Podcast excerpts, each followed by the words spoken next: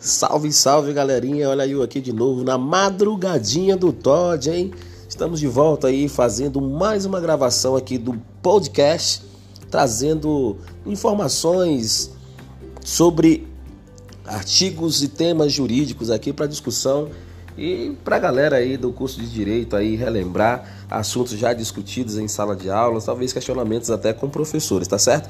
Hoje a gente vai estar tá falando aqui de intercrimes, tá certo? É o itinerário do crime. Acompanhe conosco na madrugadinha do Todd. Eu sou Ferdinando Rocha, aluno do sexto período do curso de Direito da Faculdade 7. Estamos só começando a madrugadinha do Todd.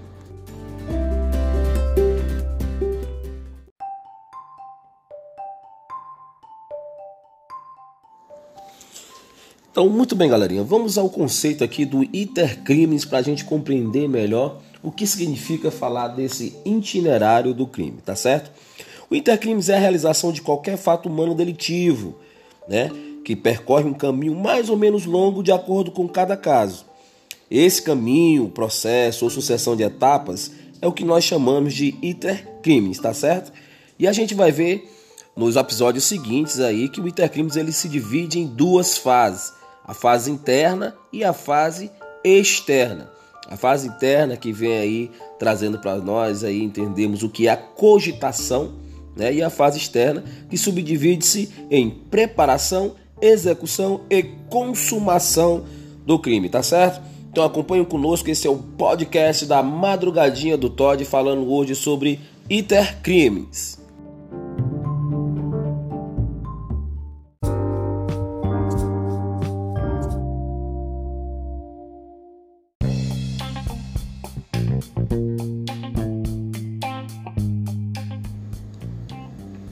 A partir dos atos preparatórios existe responsabilidade penal, desde que o fato constitua um crime autônomo.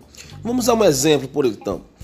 É, o agente que, com a intenção de matar alguém, a vítima nesse caso, e quando ele tem essa intenção, a gente diz que isso, o crime está na fase da cogitação, que é uma fase interna do intercrimes. Ele adquire um revólver e se posta emboscada à espera da, da sua vítima, nesse caso, Nessa parte, a gente está afirmando que ele está no, nos atos preparatórios, preparando para cometer o delito. E atirando contra a vítima, ele começa o processo de execução. E se produzir o resultado, que o resultado esperado não nada mais nada menos que a morte, ele vai estar consumando o ato delitivo, tá certo? É por isso que a cogitação, ela na fase interna, ela não tem exposição ao bem jurídico.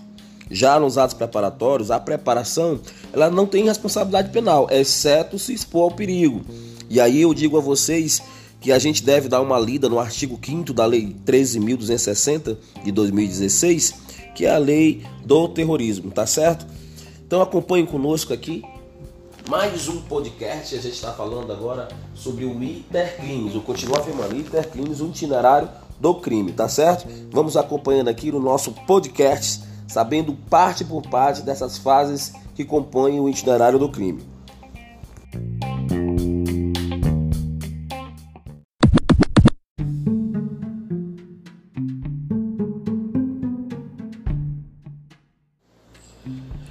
Outra parte bem interessante do que devemos citar relacionada ao intercrimes é a questão do exaurimento ou crime esgotado.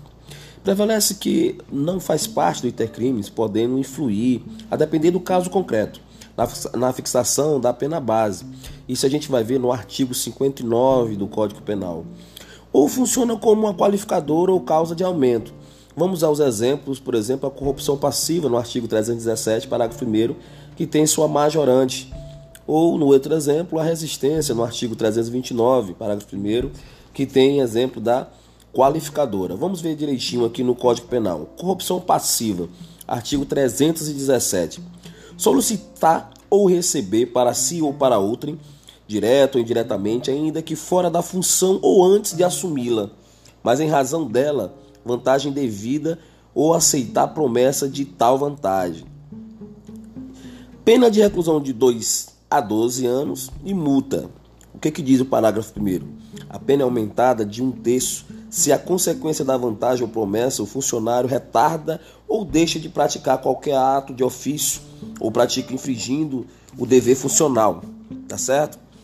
No Código Penal também fala sobre a resistência, no artigo 329, que diz o seguinte: opor-se à execução do ato legal mediante violência ou ameaça a funcionário competente para executá-lo ou a quem lhe esteja prestando auxílio. Pena de detenção de dois meses a dois anos. Né? Se o ato, em razão da resistência, não se executa, pena de reclusão de um a três anos, tá certo? Essa aí são a, os dois exemplos que damos, que damos aqui sobre a questão das majorantes e as qualificadoras, tá certo? Vocês vão encontrar no artigo 59 do Código Penal, que vai tratar lá do exaurimento, né? E os dois exemplos, corrupção passiva e resistência, a gente vai encontrar respectivamente no artigo 317 e o 329.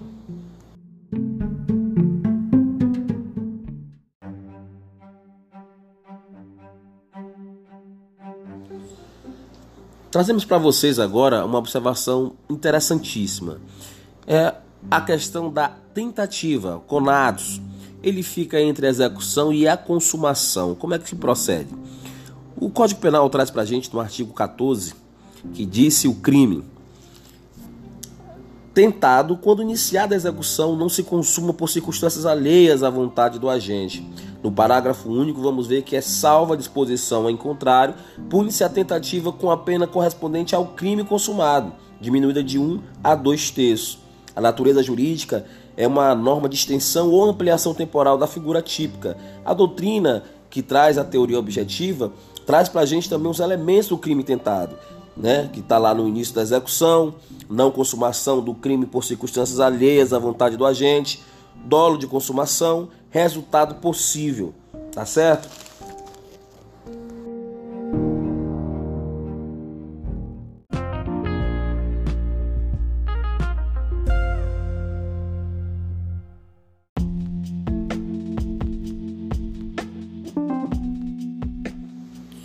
Mais uma observação importantíssima para vocês.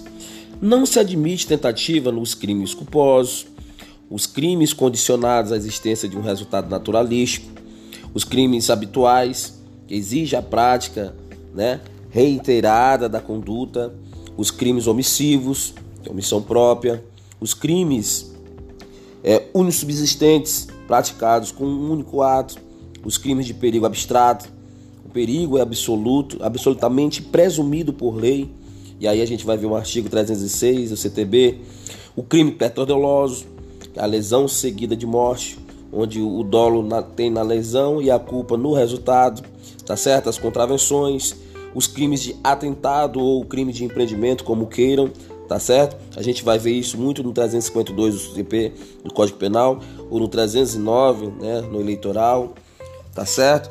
Então, vamos passar aqui já já para vocês as espécies de tentativa. Acompanhe conosco.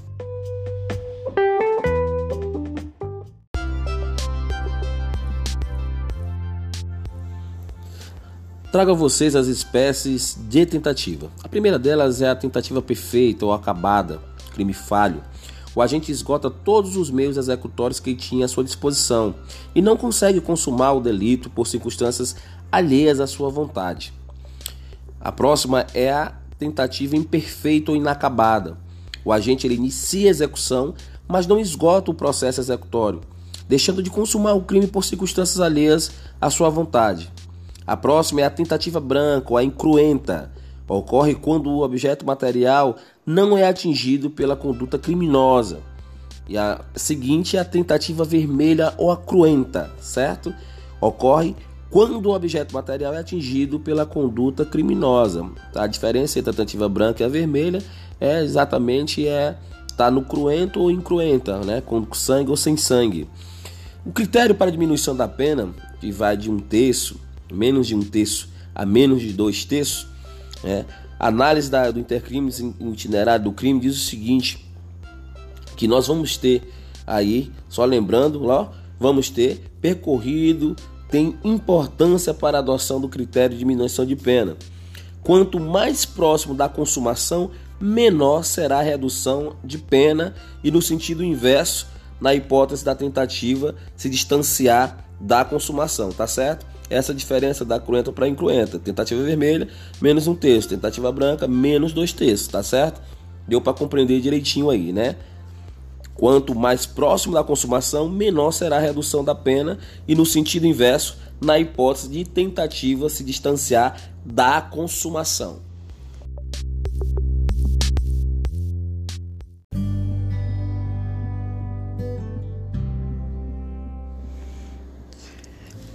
É isso aí, galerinha. Esse foi nosso podcast na madrugadinha do Todd. A gente falou aqui de intercrimes. Vamos esperar aqui a próxima madrugadinha do Todd para a gente continuar falando aqui sobre desistência voluntária, arrependimento eficaz e arrependimento posterior. Tá certo? Essa foi a madrugadinha do Todd de hoje. Eu sou Ferdinando Rocha, aluno do sexto período da Faculdade 7 do curso de Direito. Acompanhem conosco as madrugadinhas do Todd, fazendo aqui uma revisão dos assuntos de direito penal, civil, constitucional. Vamos estar todas as madrugadas aqui conversando com vocês sobre alguns assuntos interessantes, tá certo? Boa noite e fique com Deus.